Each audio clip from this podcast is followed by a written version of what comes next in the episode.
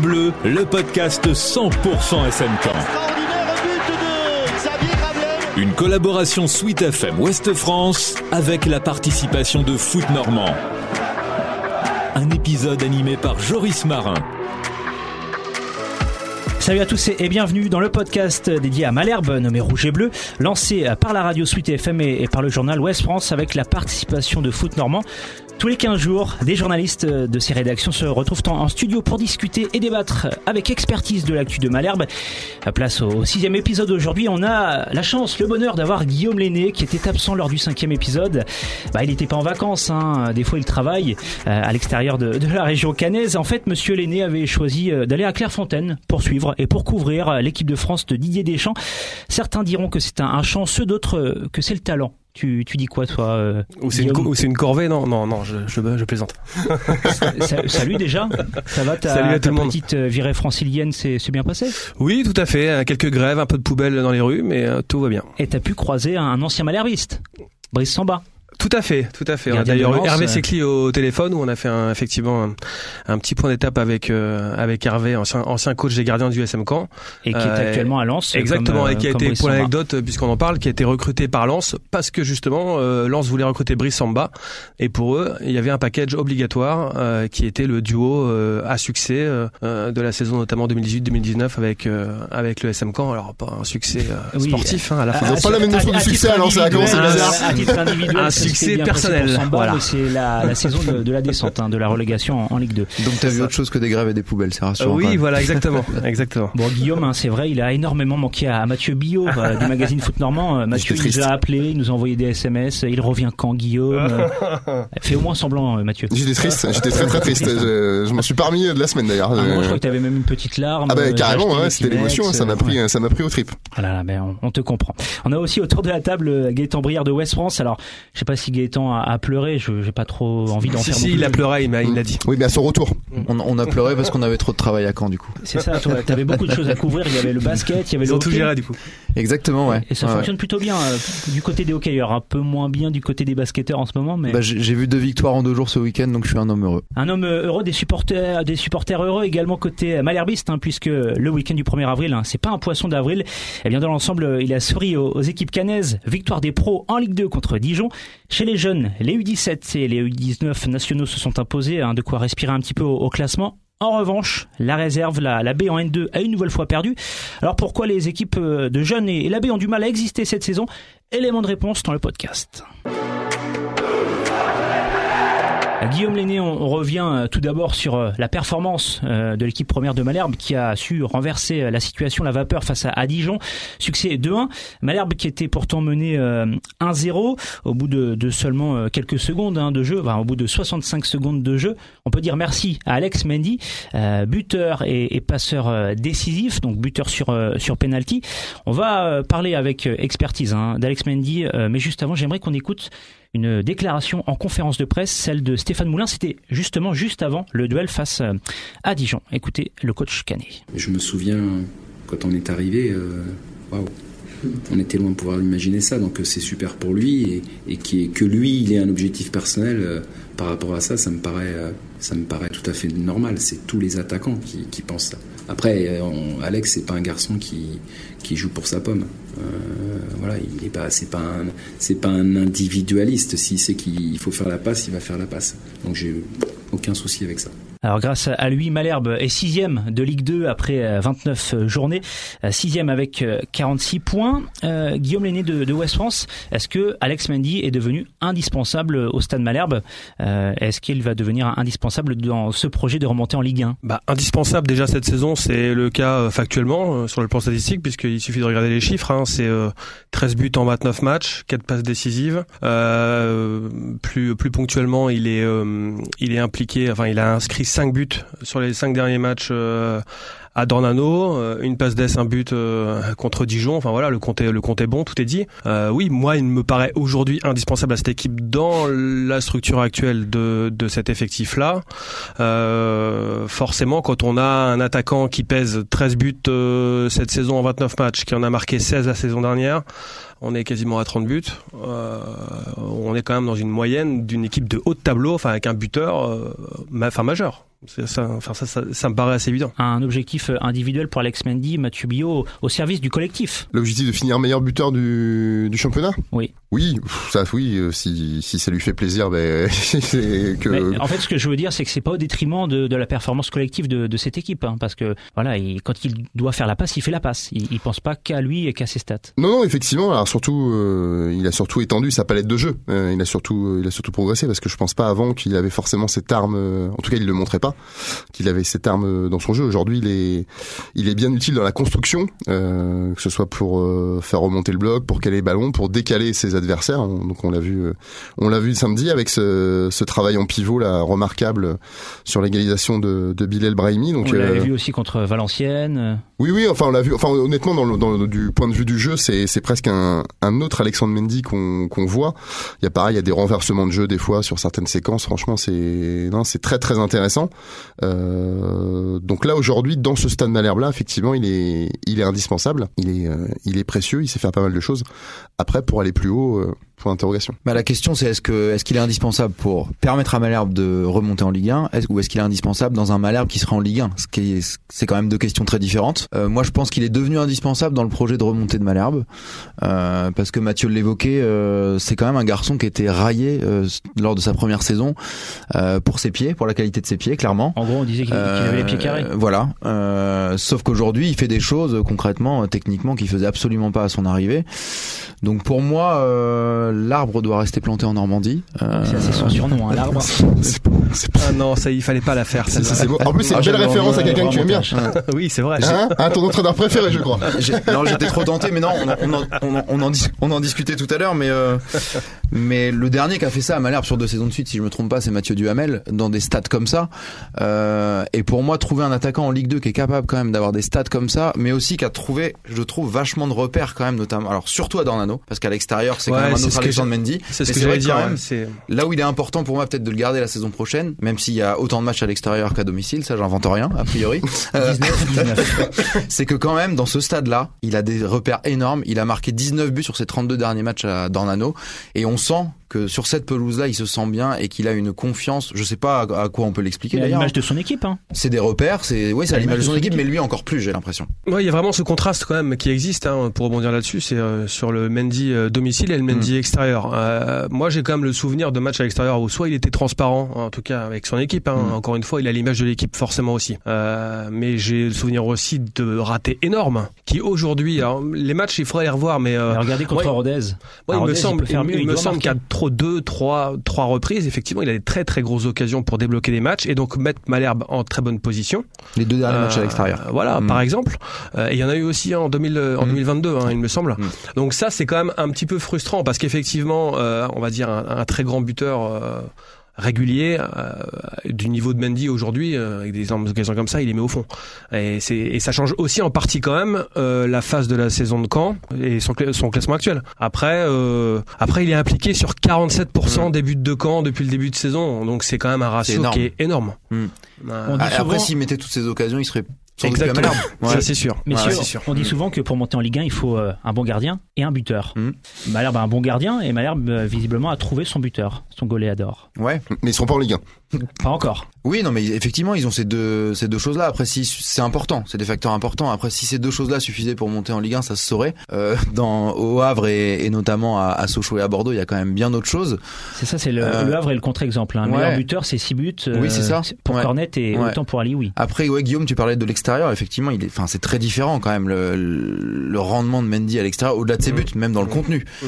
Moi, j'attribue ça à lui, mais j'attribue ça aussi au style de jeu de Malherbe à l'extérieur, qui manque beaucoup d'idées. Et c'est un joueur qui est pas capable de créer des choses tout seul. C'est un joueur qui est de haut but, et en fait, je le trouve beaucoup plus isolé à l'extérieur dans les joueurs qui viennent sur les deuxièmes ballons, notamment autour de lui, qu'à domicile, où là, il a souvent deux, trois joueurs autour de lui. C'est évident, mais moi je parlais surtout par rapport aux occasions euh, concrètes, en fait, nettes, euh, qu'il Mm. qu'il rate. Alors là, pour le coup, c'est pas une question de, de, de, de manque de Et après, soutien. il a raté, raté. Voilà, il y a des ratés qui Ils sont, sont énormes qui sont, ouais, qui sont assez énormes. Donc C'est quoi C'est la confiance non? Il a pas l'air de douter, ce, ce non, garçon. c'est un peu surprenant. Je, je... Non, mais après, il peut Bon. pas. Est-ce qu'il peut foncièrement toutes les mettre aussi Non, non, c'est voilà, elle pèse, elle pèse lourd dans le dans le bilan Mm. euh, dans le bilan final, mais Mm.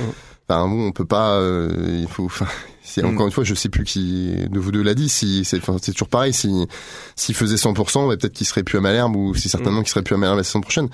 moi, juste pour revenir sur ce qu'il disait Gaëtan, c'est que quand vous avez Alexandre Mendy, vous êtes entre guillemets contraint de jouer d'une certaine façon et que du coup euh, tout ce qui est jeu en profondeur tout ce qui est appel euh, dans le dos de la défense ça vous l'avez pas c'est pas son style donc c'est normal donc soit ben, vous le compensez avec un autre joueur à côté de lui ce qui était un petit peu le cas de la saison dernière avec Nuno Del Costa, euh, soit ben, vous faites 100, ce qui est un petit peu le cas cette saison. Même et si... c'est là que Kérémé est beaucoup trop isolé. Avec un joueur comme ça, il faut deux lévriers, euh, voilà. deux, deux ailiers qui vont très très vite. Et quand on voit à l'extérieur, mine de rien, enfin même pour certains matchs où Malherbe quand même domine nettement moins son, son sujet qu'à qu'à domicile, ben parfois être capable d'allonger, mettre un ballon de 50 mètres et avoir un garçon qui est capable de vous placer une accélération sur 10, 15, 20 mètres et ne serait-ce que vous faire euh, reculer le bloc. Moi j'ai le souvenir, c'était en Ligue 1 et même si euh, un garçon comme Yann Caramo, euh, des fois le plan de jeu, euh, il était simple. J'ai souvenir à, Nice un match, c'était vieux ballon de vent, il recule, le bloc de Nice a reculé sur deux accélérations de 15-20 mètres et le match il est plus le même.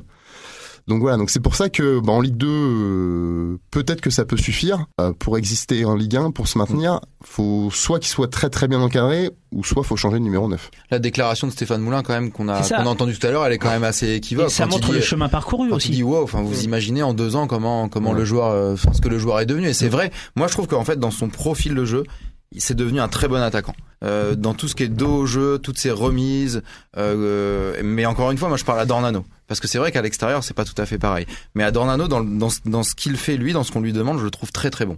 Et je trouve que son ratio de passes réussies, de déviation réussie, il est très bon. Euh, après, effectivement, ça demande un certain style de jeu autour de lui. Est-ce que sur une saison entière pour monter en Ligue 1 avec encore une fois 19 matchs à l'extérieur. Est-ce que c'est la bonne idée? Moi aujourd'hui je pense que oui parce que au vu de ses stats en fait il met tout le monde d'accord. Sur le plan athlétique ça a progressé aussi quand même. Moi je trouve que c'est un mm. joueur qui est euh, justement il été raillé euh, alors à la fois pour quelques maladresses techniques euh, ou pour quelques ratés mais aussi pour un côté très très lourd. Enfin, une impression d'avoir un joueur qui avance pas, qui n'a pas de. Au niveau des reprises d'appui, c'est compliqué. Au niveau de la réactivité, c'est compliqué.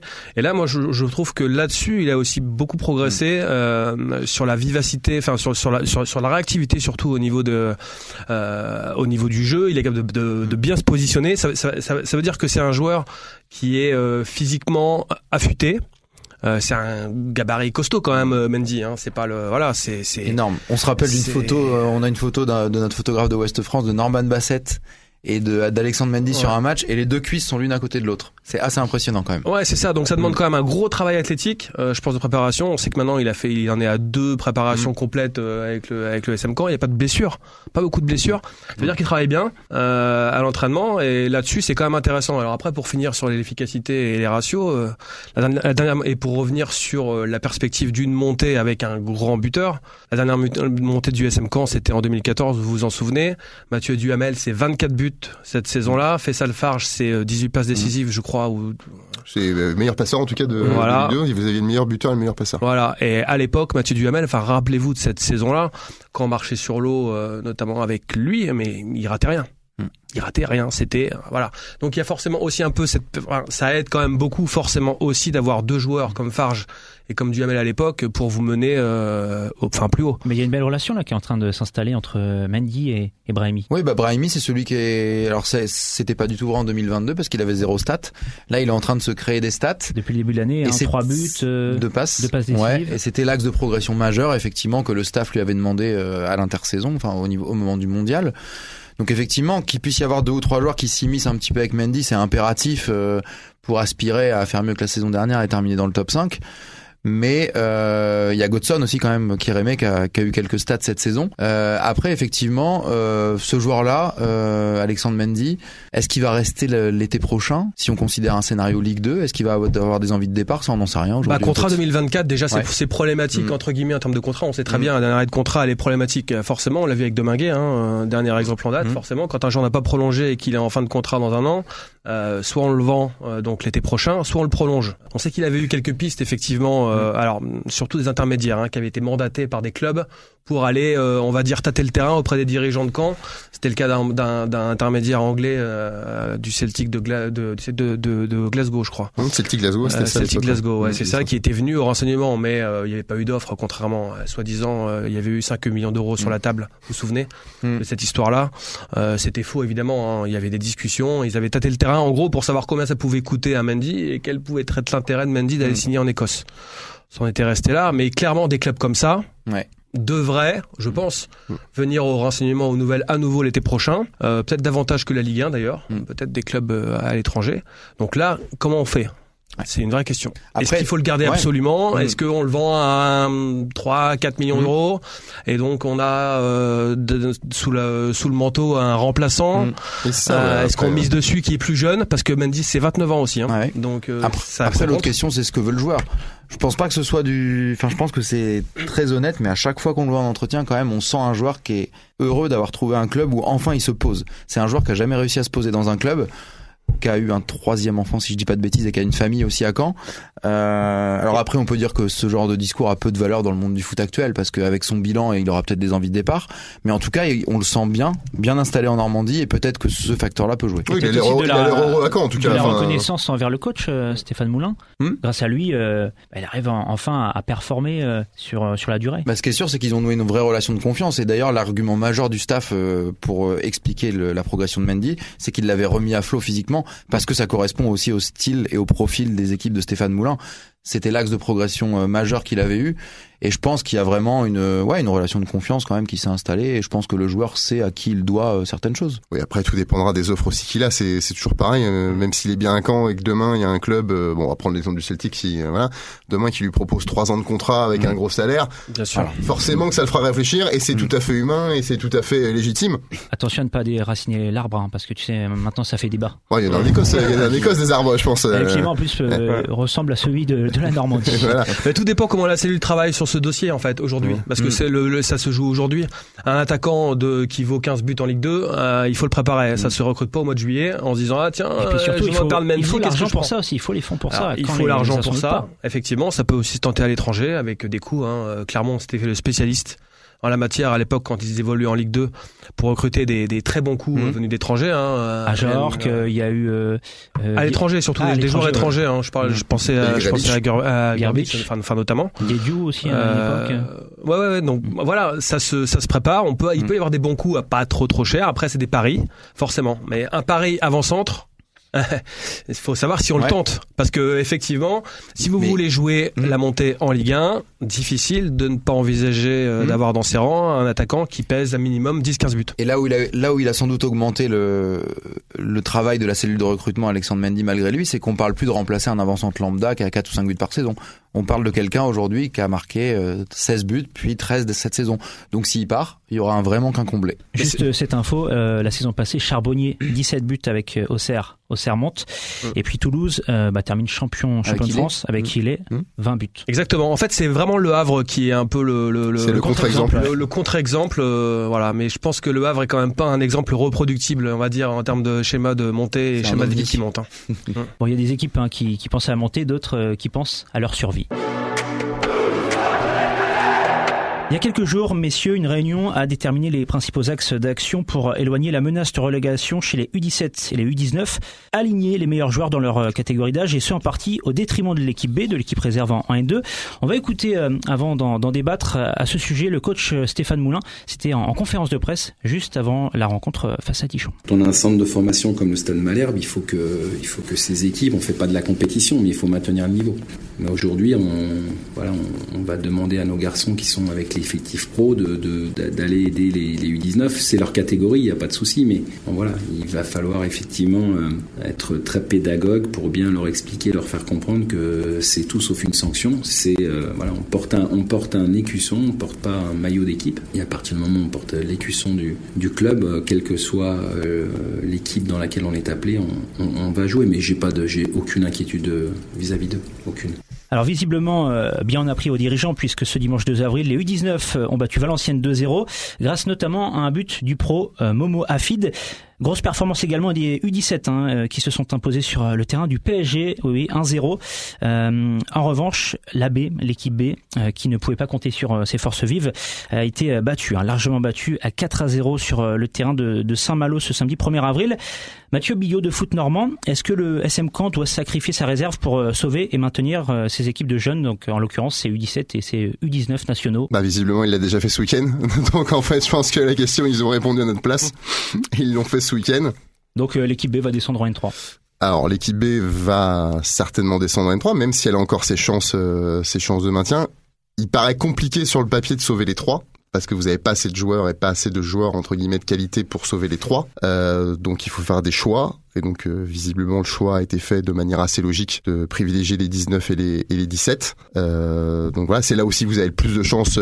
Vous savez que si vous mettez vos meilleurs 19 et vos meilleurs 17, vous allez vous maintenir parce qu'ils ont la qualité pour. Même si vous mettez vos meilleurs joueurs en N2 entre guillemets jeunes, vous n'êtes pas sûr de vous maintenir parce que le niveau du championnat et le niveau d'adversité est beaucoup plus relevé. Donc au moins c'est un choix pragmatique. Vous sauvez ce qui peut l'être. Ça veut pas dire que la réserve peut pas se sauver. Ça paraît compliqué.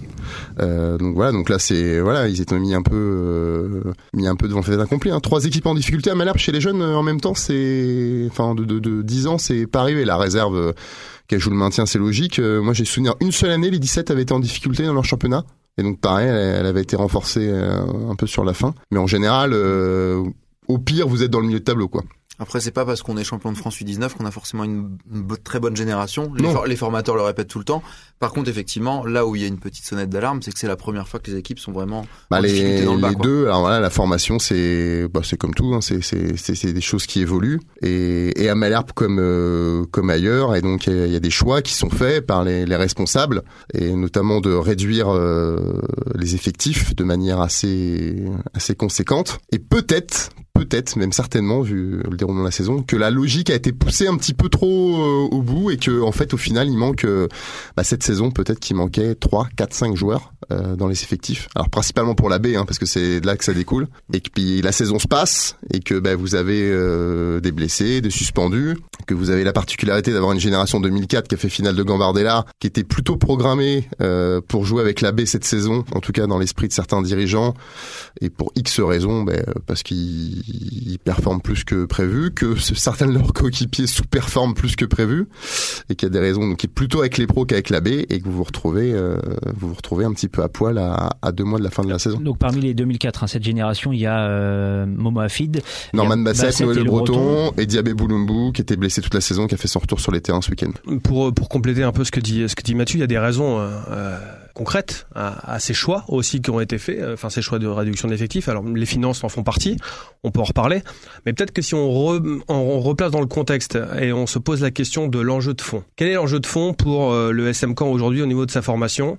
Euh, Est-ce que c'est de maintenir donc justement cette équipe N2 à ce niveau-là pour former des joueurs plus efficacement, ou est-ce que c'est d'avoir justement des équipes en U19 et U17 nationaux? C'est évident, c'est évident que c'est capital si on veut continuer à former des joueurs ici, d'avoir deux équipes de, de niveau national en U17 et U19, puisque au niveau régional là, ça devient euh, quand même euh, euh, les écarts sont énormissimes. Ça, ça n'a pas beaucoup d'intérêt et les joueurs vont, vont, vont perdre leur temps. Les jeunes joueurs vont, vont, vont perdre leur temps. Par contre au niveau de la N2, aujourd'hui, il y a un vrai débat qui, qui, qui existe et qui est nouveau. Hein, on s'en souvient parce qu'il y a encore un an, je me souviens de Nicolas Sepp qui disait que c'était vraiment important, les dirigeants disaient que c'était important d'avoir une équipe en N2 parce que les jeunes joueurs progressaient plus vite face à des joueurs très costauds. et c'est toujours vrai. Hein. Euh, C'est sûrement toujours vrai, sauf qu'aujourd'hui, il y a beaucoup de plus en plus de clubs euh, de réserve professionnelle qui euh, s'interrogent. Alors peut-être euh, de façon un petit peu opportuniste, mais en tout cas, il y a clairement l'interrogation qui arrive aujourd'hui de se dire quel est le vrai intérêt pour une réserve pro aujourd'hui d'avoir une équipe en N2 Est-ce que la différence entre avoir une équipe en N2 et une et en N3, donc la future N3 avec la refonte des championnats, euh, est-ce qu'il y a réellement une différence et est-ce que ça va réellement empêcher ces réserves, ces des jeunes joueurs d'émerger euh, avec une réserve en N3 plutôt qu'en N2 Des clubs répondent clairement aujourd'hui non, enfin en tout cas pensent non. Exemple Nantes Hmm. aujourd'hui, Ouais. euh, qui se pose clairement la question. En fait, pardon, les clubs pro se posent cette question-là. À l'inverse, euh, là où la décision des dirigeants elle est cohérente, enfin la directive en tout cas, la priorité donnée aux U17 et U19, c'est qu'aujourd'hui à Malherbe, vous n'avez pas soit de U19, soit de U17 nationaux, ça fait tâche. Vous avez une équipe réserve en N3, ça fait pas tâche du tout. Malherbe a déjà habit- a été habitué à ça dans son histoire, d'avoir son équipe en, même en CFA2 à l'époque. Euh, Ça va, toi, à l'ancien? Voilà, dans une dans une autre époque. Euh, et, et en termes de concurrence et en termes de passerelle vers le monde pro, ça n'a jamais freiné quelqu'un parce que le parcours de formation du joueur, là, le moment où il doit sortir, c'est davantage en U17 et en U19. Euh, Mathieu Ballon nous racontait par exemple en début de saison qu'en U17, là cette saison, il fait jouer des joueurs qui ont entre guillemets un an d'avance. Ce qui est Même quand deux. Même deux pour certains. Ce qui est quand même énorme pour le coup en termes de développement euh, morphologique. régulièrement 3 U15 hein, qui sont alignés en U17. Et, hein. et, du coup en termes de bah en termes de d'adversité sur le terrain le week-end. Et là, ça peut fausser un petit peu les choses pour les formateurs et pour pour leur permettre de les de les développer. Donc là, l'enjeu il est là aujourd'hui. Après, plus globalement sur la formation, tu parlais du réservoir, Mathieu. Euh, on avait parlé dans un dans un épisode précédent des ventes de le de le Penant BKBK et des ventes assez rapides. Là, ce qui risque de se passer cet été potentiellement, j'ai fait le compte pour m'amuser de du nombre de matchs en pro des derniers qui sont sortis du centre. Le Penant BK, c'était entre 30 et 50 matchs. Ensona, Caramo, c'était pareil. Là, le risque cet été, c'est qu'un Basset parte et qu'il ait joué 5 matchs en Ligue 2. C'est aussi le risque du manque de réservoir finalement, c'est que c'est des c'est un effet domino peut-être potentiellement. Mais très franchement, ça change rien d'avoir une équipe B en, en N2 ou en N3. Mais justement, pas- juste par rapport à ça, ce que je voulais rajouter, c'est que regardez aujourd'hui les classements, l'état, enfin le niveau euh, de classement des différentes équipes de réserve professionnelle dans les quatre groupes de N2. En National 2, dans, dans le groupe de Caen, euh, bah, Caen en mauvaise posture, Guingamp en mauvaise posture, Il y a Rennes, qui, est. Rennes qui est derrière le SM Caen. Euh, Rennes, vous vous rendez compte, euh, qui est considéré comme le deuxième ou troisième meilleur centre de formation français.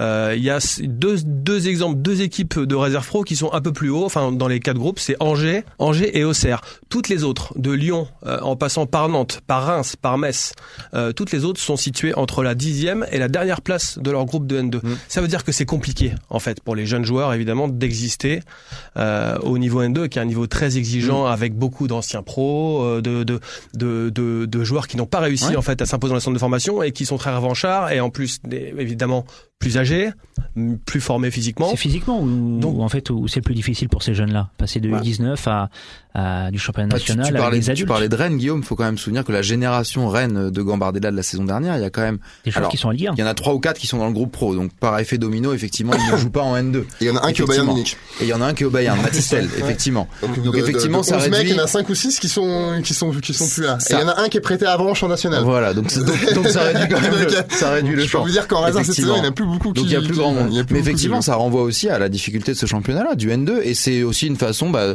quelque part, de, de le valoriser ce championnat-là. C'est que c'est dur d'exister en N2 pour Les- des jeunes qui clubs- sortent du centre. Les clubs pro, ils délaissent le championnat de N2 parce qu'ils n'ont plus les moyens Mmh. financiers de d'y jouer un rôle, tout simplement. Et d'ailleurs, il y a que il y a que 10 sur 40 clubs de Ligue 1 Ligue 2, il y a que 10 clubs qui ont leur réserve en, en N2 aujourd'hui. Et, et y en a, demain, et demain, je peux vous dire qu'il y en aura que 3 ou 4. La, La baie vraie de question, Bordeaux, c'est ça. la baie de Bordeaux est en N3, Strasbourg Mais aussi en c'est N3. 10 euh, sur 40, donc euh, c'est Et le prolongement de ce que dit Mathieu, c'est la question, c'est la question subsidiaire en fait de ce que tu dis. C'est euh, qu'est- qu'est-ce qu'on fait aujourd'hui dans les réserves pro? Alors il y a des clubs comme Monaco, hein, il y en a un. Il y en a un, en tout cas aujourd'hui un. Pas un, il y en a même deux avec le PSG parce que c'est un peu Ouais. bizarre le PSG, mais le PSG euh, avait. Paris a une N3, mais elle dépend de l'association Ouais, c'est un peu. Enfin, techniquement, ils ont plus de réserve au sens strict du, du Ils ont un terme. peu abandonné le truc, ouais. Voilà. Donc voilà, donc ils sont sortis. Donc pour être concret et expliquer aux gens, ils sont sortis des des, euh, championnats fédéraux. des championnats fédéraux. Mm. C'est-à-dire que les réserves ne sont plus engagées dans les championnats de N3 ou N2. C'est le cas donc de, de Monaco aujourd'hui. Mm.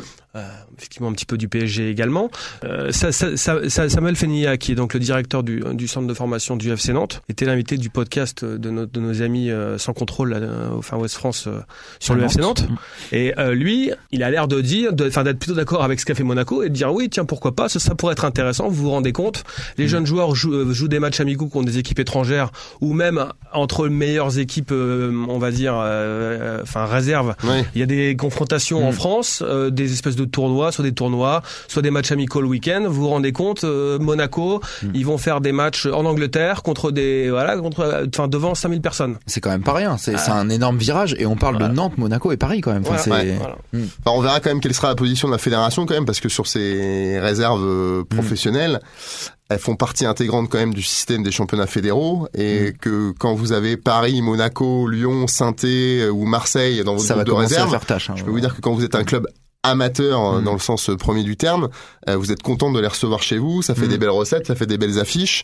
Euh, demain, vous vous les enlevez toutes, ça fait ça fait quand même bizarre. Et bon, Monaco le fait, Oui, très bien, ils font de bonnes encore, saisons. Oui. Moi, je serais curieux quand même d'avoir, parce que, enfin, c'est quand même bizarre d'aller faire. C'est très bien de jouer devant 5000 personnes, mais euh, n'importe qui qui fait un peu de sport, c'est quand même que quand euh, vous faites une partie amicale et une partie avec de l'enjeu, enfin, je trouve ça beaucoup. enfin, c'est mon point de vue. Je suis pas formateur. Je trouve ça beaucoup plus formateur de Bah.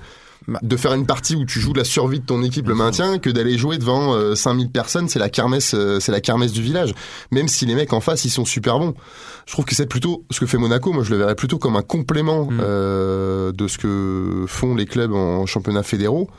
Euh, je vois pas. Je veux dire aujourd'hui, par exemple, les équipes de jeunes de Malherbe, euh, enfin là, elles jouent le, le maintien, elles sont conscientes qu'il y a un enjeu les garçons qui vont sortir en pro ou même mm. ceux qui vont jouer plus tard en N1 et N2, quasiment tous les week-ends, il y aura un enjeu. Mais, que... mais pour moi, c'est là où ils sont principalement formés actuellement. C'est apprendre cette, enfin, nourrir cette, euh, cet esprit de compétition et aussi faire face à l'adversité et à la défaite parce qu'en fait ils perdent beaucoup en N2. Je pense aujourd'hui que c'est le N2 est trop fort pour un club comme Caen et le N3 est trop faible en fait. Alors le N3 normand serait trop faible pour un club comme Caen à l'échelle d'une réserve. Alors ouais, le N3 mm. normand. Moi la différence, je trouve que le regret, on disait qu'il y a que 10 équipes euh, de 10 équipes pro qu'on leur mm. réserve en N2. Le vrai regret à Caen, je trouve, c'est alors peut-être pas sur le long terme, mais cette saison, je pense que vu ce qu'elle a fait jusqu'à décembre, la réserve avait les, moyens, avait les moyens de se mm. sauver. elle ne se sauve pas parce que le club a pris pour des raisons financières, mais qui s'entendent hein, quand on perd de l'argent, a pris la décision de pas faire signer des contrats pro à 3-4 gamins du club mmh. parce qu'ils estiment qu'ils n'avaient pas le niveau Ligue 2, certainement à juste titre. Tu penses notamment à qui au, jeune Lucas Boudonnet qui est parti Lucas à Boudonnet, Robert Lejean, Pierre Mouniama et tout, qui sont des, des garçons qui avaient, qui avaient 20, 30, 30 matchs de N2, qui sont des gamins du, du club. Et qui n'ont pas été conservés, on leur a pas Qui n'ont pas été conservés parce qu'on a considéré, et certainement encore une fois à juste titre, qu'ils n'avaient pas le niveau pour aller en Ligue 2 et ils arrivaient au bout de leur processus de formation, donc fallait leur donner des contrats pro. Enfin, c'est un peu, c'est un peu compliqué. Mais voilà. Mais si, je pense qu'honnêtement, si ces garçons-là, si le, coach Nicolas Sev a pu s'appuyer sur un noyau de 5-6 joueurs que tous les week-ends, il sait qu'il va pouvoir compter sur eux je pense que vu ce qu'ils ont démontré jusqu'à décembre, en termes de résultats, en termes même de qualité de jeu, je pense qu'ils auraient pu le faire. La, la différence, c'est que moi, en début de saison, la réserve de Malherbe, vu comment ça se passait, je pensais qu'elle serait dernière, qu'elle aurait 5 points, que ça allait être un chemin de croix la saison, que ça allait être horrible. Mais en fait, ils ont prouvé tout le contrat jusqu'à décembre. Et c'est là qu'il y a un peu regret. C'est sur une saison. Sur le long terme, c'est peut-être différent. Et puis, il faut voir aussi sur la longueur l'investissement des joueurs, et notamment des pros qui redescendent dans cette dans cette mm. dans cette équipe-là, parce que ça, c'est un autre problème un peu un, peu parallèle. Euh, ils ont prêté Traoré aussi euh, à l'étranger parce que Traoré leur avait clairement mm. fait fait fait, fait entendre et dit qu'il voulait plus jouer en N2. Trois départs hein, lors du mercato d'hiver. Euh, il, pensait que c'était pas intéressant pour lui en termes de progression de continuer à évoluer avec, la, avec ce qui peut s'entendre, mm. tout à fait. Donc résultat, effectivement, ils l'ont ils l'ont prêté. Il est parti jouer avec la Liège. Voilà, aujourd'hui il joue avec la Baie Liège, donc est-ce que c'est plus intéressant? Moi je connais pas la. Je connais pas le niveau du championnat de la Baie Liège. mais bon, hein, on, croit toujours que l'herbe est plus verte ailleurs et ça. voilà. Donc, toujours la, euh, nouveauté, la nouveauté est toujours plus séduisante que. Ça. Euh, voilà. Et donc aujourd'hui euh, concrètement 4-0 à, à Saint-Malo, donc renfort de, de, de Jeannot, renfort de Zadisseri. Euh, Obiang, qui s'est malheureusement blessé, qui s'est blessé au bout de 20 minutes, donc c'était. Ensuite, et à noter la première de, du petit frère de, de Joe Le Penant. Oui, mmh. tout à fait. Alors donc ça c'est pour les présents et pour les absents, aux abonnés absents de Minguet, aux abonnés absents que par exemple, deux joueurs. Alors, euh, je pense qu'effectivement, c'est pas leur priorité euh, déjà eux, d'un point de vue personnel, de jouer en, en N2. Après, il y a des histoires de club aussi, hein, avec notamment par rapport à par rapport à Jesse Deminguet qui va partir. Euh, ça a été tellement compliqué depuis un an sa gestion qu'aujourd'hui il y a mm. forcément on va dire des conséquences. Pourtant il a joué contre le FC Rouen il y a, il y a une semaine. Donc, euh, en fait c'est très compliqué à comprendre la, la logique. officiellement, officiellement ce week-end ils étaient blessés les deux là. De toute façon depuis le début la gestion de Jesse Deminguet c'est incompréhensible. Euh, voilà, c'est très compliqué de savoir ce qui se passe mm. au niveau de la, de la baie, euh, de savoir le, fil conducteur. Moi du coup on a tous fait des sujets hein, la semaine dernière là-dessus. Euh, J'ai reposé la question à Lionel Il a dit sauf cas particulier s'ils sont aptes ils jouent. Mm. Donc ce week-end visiblement Jesse Deminguet il avait un problème à la cheville, que avait ou c'est l'inverse peut-être adopté que qui avait un problème à cheville, je me rappelle plus bien. Donc voilà, donc officiellement ils étaient blessés, donc il y a aucune, moi j'ai aucune raison de, de remettre ça en cause. Toujours est-il que c'est très compliqué de connaître le fil conducteur qui anime la réserve. Mmh. Voilà, de l'extérieur en tout cas, c'est très très compliqué. Donc voilà, donc de toute façon, comme on l'a expliqué au début de, du thème, je pense qu'il est plus ou moins acté que l'abbé elle est plus ou moins sacrifiée. Mm. Ça va être très compliqué avec les saints descendants de se sauver. Donc voilà, donc euh, donc voilà, donc même maintenant pour ceux qui y vont, ce qu'on se dit, mm. peut-être qu'un garçon comme Benjamin Janot se dit bah moi peut-être que moi je suis prêt à faire l'effort, mais que bon gros bah, modo, c'est ça le problème. On s'est dit qu'on la brase, donc pourquoi moi je me ferais plus violence que mon voisin Enfin exactement. alors, en termes de dynamique, c'est impossible, c'est injouable en fait. bien sûr. merci. Bonjour, bonjour pour le coach. Ça. personnelle à jouer s'il veut retrouver un club euh, la oui, Oui, mais après, il faut pas oublier que Malherbe, ça reste un club formateur. Donc oui, les résultats comptent, mais ce qui compte avant tout, c'est de sortir des joueurs professionnels, soit pour en profiter en équipe professionnelle, soit pour les vendre et du coup pour entretenir les finances justement d'un club qui n'est pas au mieux dans ce domaine-là. C'est-à-dire que, que parmi le 11 titulaire contre Dijon, euh, bah, il y avait aucun joueur formé au club. Oui, oui. Alors même si ça c'est temporaire, mais c'est un fait, effectivement. c'est un bah constat, c'est un vrai constat. parce que ça Par contre, vous en aviez, vous en aviez 5 sur le banc. Ouais. Sur 7. Mais, mais ça si on considère que Hugo Van est formé au club et ça, ça renvoie à, ça renvoie à ce qu'on disait tout à l'heure, c'est que euh, le vivier aujourd'hui, je l'ai pas précisément en tête parce que je connais pas toutes les catégories des U13 jusqu'au U19, mais visiblement il est un peu moindre. C'est sans doute aussi lié à des contraintes financières, Mais du coup, ça a des répercussions à la fois sur l'équipe réserve, sur l'équipe pro et sur aussi la capacité du club à profiter de ces néo-pros en Ligue 2 potentiellement. Bah, le vivier, moins, de quantité, moins de qualité. Le vivier, il est moins. Ouais, c'est ça en fait. C'est la double, la double lame. C'est que quantitativement, il y a eu des choix qui ont été faits, euh, financiers d'abord, mais euh, c'est aussi qualitatif parce qu'aujourd'hui, on a le sentiment malgré tout euh, que euh, on n'entend pas beaucoup parler de, de, joueurs à énorme potentiel. Alors il y, a, il y a, je crois qu'il y a un attaquant. Euh, enfin Mathieu, tu vas peut-être savoir le nom euh, d'un très jeune catégorie. Ah en très jeune catégorie. Oh là, je, dans les U13 ou les U15. J'irai pas, j'irai pas jusque là. Je sais qu'en U15, bah là, comme a dit Joris, il y a, il y a deux trois U15, donc des garçons qui avaient 14, 13 ou 14 ans début de saison qui jouent en, en U17. C'est forcément c'est intéressant quand vous avez deux trois ans de entre guillemets d'avance. Mais est-ce que c'est pas par la force des choses? Bah, En fait, c'est un peu les deux. C'est tout est lié parce que ben voilà, tout est lié. Donc après, c'est une bonne décision sportive. Donc voilà. Après, vous avez une bonne génération euh, 2004 avec la Gambardella parce que vous en aviez quand même 5 qui étaient pros. Brahim Traoré est parti, ça vous en laisse 4. Mais derrière Derrière, voilà, derrière, c'est ça. Après, voilà. On parle beaucoup d'Idiam Gomis, par exemple. Il y a qui est donc, il y a Tidiam euh, Gomis, qui est d'ailleurs le, le, seul qui est, voilà, le seul qui est en équipe de France euh, jeune à, à Malherbe à, à, ce jour, même si Momo Afid, Norman Metset sont dans la sélection jeune mais étrangère. Voilà, donc. Euh... Mais autour, hmm, dans les U17 aujourd'hui. Non, il y a pas. Y a, on a connu des saisons à Caen quand même depuis 10-15 ans. Costil, El Arabi, Avec... Gouffran, Guerrero, euh, Nyang, Roten, Lemar, bon là je remonte un, un peu oui, moins voilà, pour, ça, pour c'est Roten, ponctuel, hein. mais, mais tous ces joueurs-là ont été formés à Caen. Ouais, ouais. Bah, ce qui est sûr, c'est qu'il y a déjà eu plus d'internationaux jeunes à Caen euh, en même temps sur des rassemblements. Là, il y en a assez peu, il y en a même très peu. Euh, donc ça, c'est quand même une, un bon un, un bon fait pour juger de la qualité d'un centre de formation, parce que euh, ce que vise Malherbe, c'est quand même des joueurs capables d'aller dans le monde professionnel et donc potentiellement d'être en équipe de France jeune. Donc ça, effectivement, c'est une c'est une bonne donnée pour évaluer ça. Après, encore une fois, ça renvoie, je pense, aux contraintes financières. Alors, c'est un club qui a été habitué par le passé à, à attirer pas mal de joueurs de région parisienne. Je sais pas ce qu'il en est aujourd'hui, si le si Mais ça a baissé un petit peu dans ce domaine-là. Non, je pas. Je pense que après, c'est toujours pareil. Le nerf de la guerre, c'est aussi un petit peu l'argent. Voilà. Donc, si demain vous avez une proposition, euh, un gamin, il a une proposition du Havre et de Caen, Mm. on va dire à proposition sportive équivalente, infrastructure et tout.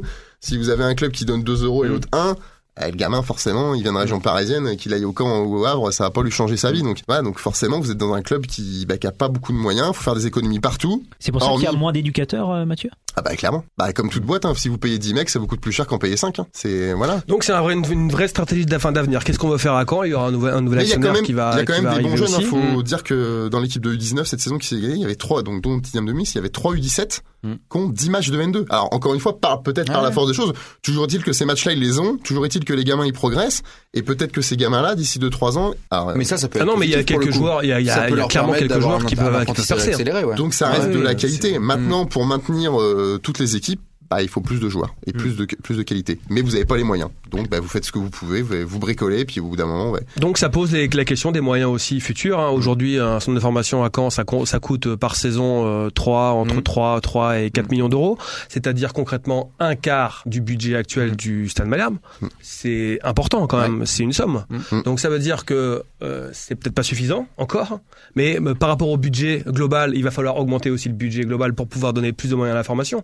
Euh, c'est le serpent qui se mord la queue, ou en tout cas, il va falloir faire peut-être des choix forts. Et est-ce Mais- qu'aujourd'hui, on peut dépenser 6 millions d'euros euh, pour entretenir un centre de formation au SM Non, Parce que- non, clairement qu'il y a quand même un, un changement de politique parce que on a parlé des, on va dire de, de la baisse des moyens et des euh, suppressions d'emplois côté éducateur? Il y a quand même eu euh, récemment le- l'embauche de, de Moutier qui donc assure euh, Et le principalement club n'avait un, pas le choix. Il n'était pas, il il pas en conformité avec les statuts de la, de la DTN. Mais quelque part, est-ce que ça tombe bien?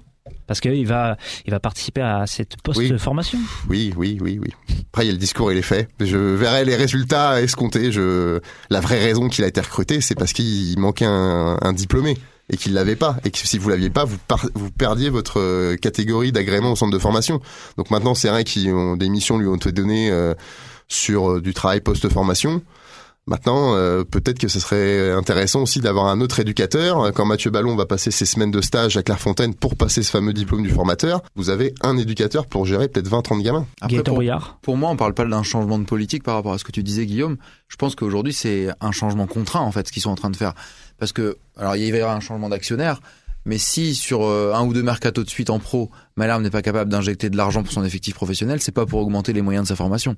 Donc on est plus dans de la contrainte. Alors je sais pas qui sera le nouvel actionnaire et s'il y aura des des moyens largement à la hausse, j'en doute. mais euh, mais en tout cas, c'est pas enfin c'est pas un choix aujourd'hui. C'est pas un choix de club pour moi. Ah non, c'est sûr que c'est compliqué. hein.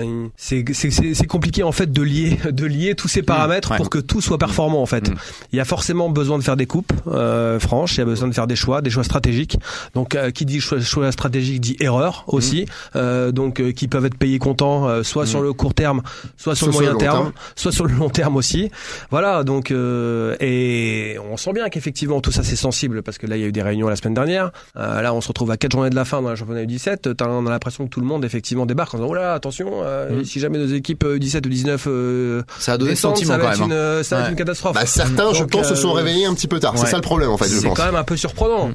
Et mais on, on est quand même face à des enjeux de fond malgré tout parce que Mm. euh, hein, aujourd'hui un fonds d'investissement étranger, euh, il faut quand même savoir aussi que globalement dans les dans les rachats de clubs aujourd'hui et donc euh, alors quand ne sera pas un rachat de club, mais n'empêche qu'un fonds d'investissement étranger qui débarque dans un club français aujourd'hui, ce qu'il regarde en premier, alors c'est l'attrait, euh, on va dire public, le potentiel économique de la zone, potentiellement les partenaires, éventuellement, mais aussi beaucoup euh, la capacité à sortir des joueurs, des jeunes joueurs, et donc la qualité du centre de formation. Ça, c'est un vrai atout quand on vend un projet à un actionnaire euh, extérieur. Donc euh, forcément, bah, ils regardent ça. Donc il y a un état des lieux qui est fait, un devis entre guillemets. Voilà, on regarde. Euh, là, on a, on a ça comme moyen, on a ça comme moyen. On vous propose ça, ça. Comment on fait? Donc là, c'est un vrai enjeu. Là où c'est peut-être le serpent qui se prend la queue, c'est- que c'est peut-être la vente de Norman Bassett cet été qui permettra de réinjecter des moyens et de. Ou de combler le déficit structurel. Mm. Comme ça a été avec le Penant et comme ça a été avec BKVK. Donc la formation qui finance la formation. Potentiellement. La formation qui finance une partie du club. Mm. Mais c'est ça Malherbe comme dans beaucoup d'autres clubs. Bah oui, c'est un Vous peu restez la- sur deux mercatos, Ouais. votre principale vente, c'est deux gamins issus du club. Et là, Mm. deux vrais gamins issus du club. Hein. On parle d'un gamin de Verson et d'un gamin de Grandville. Vous Mm. pouvez pas faire plus euh, normand ou bas normand que ça. Hein. Ce qui montre bien l'importance du dossier de ce centre de formation, que c'est Mm. pas du tout un sujet anodin, parce qu'il faut absolument que le club continue à sortir des joueurs qui vont s'imposer au niveau professionnel. Si demain ça n'est plus le cas, Bah, le, modèle club, économique s'effondre, clairement. le- voilà, Il faut, exactement. il faut en changer radicalement.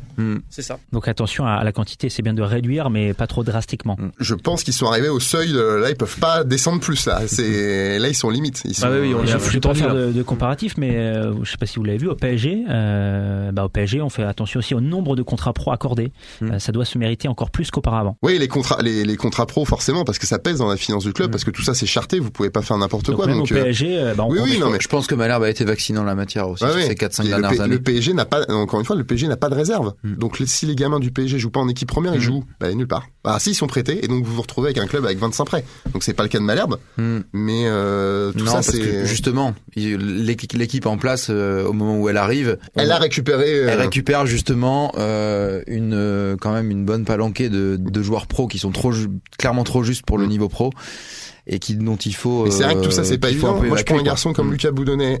Si vous voulez le garder, il faut lui donner un contrat pro maintenant. Déjà c'est un coût. Est-ce que tu es capable de le financer ou pas? Derrière, Lucas Boudonnet, légitimement, il va dire, bah moi j'ai un contrat pro, je vais m'entraîner avec les pros, je vais pas Mm. m'entraîner avec la B. Mais Stéphane Moulin va peut-être dire, bah attendez, ce garçon-là aujourd'hui, il n'a pas le niveau pour être euh, pro, donc je le prends pas avec moi. Euh, c'est pas. Et donc tout ça, tout ça au milieu, vous devez faire un savant mélange. Et en ayant, en étant performant en équipe première, en étant performant en réserve, performant en jeune, et en sortant des, des garçons pros. À une époque, ça se fait peut-être moins. Il y a des réserves pros, euh, notamment le PSG quand ils avaient une réserve, ils engageaient des joueurs que pour jouer en B, pour maintenir le niveau de B. Et notamment, c'était à l'époque, c'était Mm. François Rodriguez qui est passé par Caen, qui est aujourd'hui au Havre. Il avait des garçons de niveau national juste dans son groupe, 3-4 dont le boulot était de, entre guillemets d'encadrer cette équipe pour la maintenir à flot. C'est exactement ce que dit Samuel Fénilla dans des informations de- du, du FC Nantes en disant en N2, de toute façon, il faut forcément 4-5 joueurs de 24-25 ans qu'on Mm. recrute de l'extérieur Mm. pour encadrer nos jeunes. Mais le problème, c'est que c'est à double tranchant puisque quand ces joueurs-là, ils sont dans le- ils sont ils sont dans, dans l'équipe réserve, eh ben ils peuvent aussi potentiellement boucher l'arrivée de jeunes joueurs. Et donc en fait, encore une fois, C'est très dur à c'est trouver le comme serpent qui se en mord fait. la queue. Ouais. Bah, il vous en faut un nombre euh, Et encore, il y en bien déterminé. Il y a. Fortunato. euh, Il y a que- aujourd'hui, alors allez, on va dire, il y a Mario Fortunato. On peut peut-être euh, inclure dans cette catégorie euh, Dieudonné Ga- Gaucho qui, Mm. qui a acquis ce statut-là. C'est le capitaine de, de l'équipe, hein, qui, est, qui s'entraîne régulièrement d'ailleurs lui avec les pros. Euh, voilà. l'inverse de euh, Fortunato, hein, qui a un contrat amateur. Mario Fortunato, qui est Fortunato, il a euh, 22, 23 ans. 22, mais il a, Mais il a un peu d'expérience. il a une saison, une N2. saison pleine euh, de N2 dans les jambes. Je pense une saison Enfin, je veux pleine dire, de on- N3. je- quand je dis ça, je veux dire, on parle pas d'un joueur qui a euh, 30 un ans. vécu Ah non, non. professionnel ou voilà. Mais vous en aurez 4-5 comme ça. Je pense que la baie de Malherbe se sauvait cette saison. Ah oui, c'est sûr, c'est sûr. Mais tout ça, c'est un coup. Comme on dit, qui vivra verra. Allez, place à, à la devinette, messieurs, si vous le voulez bien. Je suis un ancien international tunisien. J'évolue au poste de défenseur central et je vais affronter le Stade Ah Malherbe le samedi 8 avril. Malherbe, un, un club que je Ben connais bien. Qui suis-je? Siam Ben Youssef. Ben Youssef. Oh, C'était trop facile pour vous. C'est un petit peu facile cette Ouais. semaine, ouais. Canet de. bah, en même temps, enfin, c'est le retour de, de Guillaume, donc euh, il avait la. Non, ah, ah, laissez-moi terminer Ah, la phrase. Guillaume, il avait l'esprit euh, tourné vers les Bleus. c'est Bah, c'est euh, international route, tunisien, C'est comme la euh, préparation d'avant-saison. Qui vous donnait la réponse? Voilà, voilà, c'est la- c'est- ma, réponse a été cinglante. Tu te raccroches aux branches de l'arbre qui doit rester en Et d'ailleurs, Ben Youssef, auteur d'une, euh, auteur d'ailleurs d'une belle saison avec euh, Queviron. Alors là, ces derniers temps, j'ai pas un peu moins vu ses, ses perfs, mais en tout cas sur la grosse. Bon, il est titulaire indiscutable, ils sont dans la première partie de tableau. Ouais, et sur la sur la grosse partie de de de saison de Mhm. Queville, là quand ils étaient euh, encore encore dans le top 5 ou dans le top 6, Mhm. il était euh, vraiment dominant en, Non, non, il en est- défense centrale. Non, non, c'est, il fait une bonne saison. Et donc on le verra à l'œuvre euh, ce samedi 8 avril. Vous y serez sans doute Court déplacement donc du côté Oui. de Queville, Rouen. Métropole. Siam Ben Youssef qui, euh, ouais, j'essaie d'être complet, qui vient de fêter ses 34 ans. Et c'était aussi l'anniversaire euh, tout récemment d'un autre joueur un peu plus jeune, un malherbiste, Bilal Brahimi, 23 ans. Et en espérant d'ailleurs qu'à Quevilly, euh, on ne parle que de football et que de et que de Mhm. terrain parce que euh, au niveau des incidents, il y a eu quelques incidents avec euh, avec des groupes de hooligans euh, sur le match euh, Camp Rouen de la réserve de N2 il y a quelques il y a quelques semaines, il y a quelques jours. Euh, voilà, on peut craindre quand même que euh, il y ait quelques, euh, on va dire, une petite revanche qui soit organisée euh, entre ces groupes hein, pour qui c'est le sport et c'est le but. Hein, Match retour de s'affronter, un match retour, voilà exactement. Voilà, donc euh, désolant. faudra quand même faire attention aussi à, à l'environnement de ce match. Ouais. Un mot aussi des féminines. Euh, alors je vais pas reparler de, de la N2 puisque on, on en a longuement discuté. Donc les féminines qui euh, bah, l'ont emporté justement face au FC Rouen. Euh, C'était ce dimanche 2 avril. Donc succès 3-0. Et au même moment, Queville Rouen Métropole a été accroché par l'AGCAN de partout. Donc bonne opération pour les Canaises au fini. classement. Elle file tout droit vers la, Voilà, vers la Détroit. les Canaises qui sont euh, en tête du championnat de, de R1 et seul le premier accédera à la Détroit à l'issue de la saison. Et pour être là aussi totalement complet, parce que j'ai bossé, j'ai envie de donner un maximum d'infos pour justifier mon salaire auprès de mon chef, même s'il est, oui, oui, oui, il est pas mal. Il est très cher en plus. Le hein. 16 avril, euh, le 16 avril, déplacement, très court déplacement pour les Canets sur le terrain de la Guérinière, là aussi dans le cadre euh, du championnat de Régional 1. Merci euh, Gaëtan Briard de West France, merci Mathieu Billot de, de West France, non, Non. de Foot Normand. Ah, sauf si j'étais transféré entre midi et Ah, deux, vous mais euh, mais euh, je suis pas. Non, le mercato n'est pas ouvert encore. euh, faut- On n'en veut pas de Mathieu Ouais, Billot. c'est- une indiscrétion C'est une indiscrétion Bah, Non. c'est- non, bah, c'est, euh, je vais appeler mon agent, je vais voir euh, ce qu'il en est. Tu demandes cher toi. On n'a pas beaucoup d'argent pour. Donc, Ah, merci, ça, c'est- merci Mathieu Billot de Foot Normand au rabais, je le sens. et merci euh, Guillaume Lenné de, de West France. C'est bon, je me suis pas trompé. Guillaume Lenné qui suit l'actu de Malherbe, mais également l'actualité de l'équipe de France. Ah oui, je crois qu'on avait compris là. Vive le foot, vive la Normandie et allez Malherbe.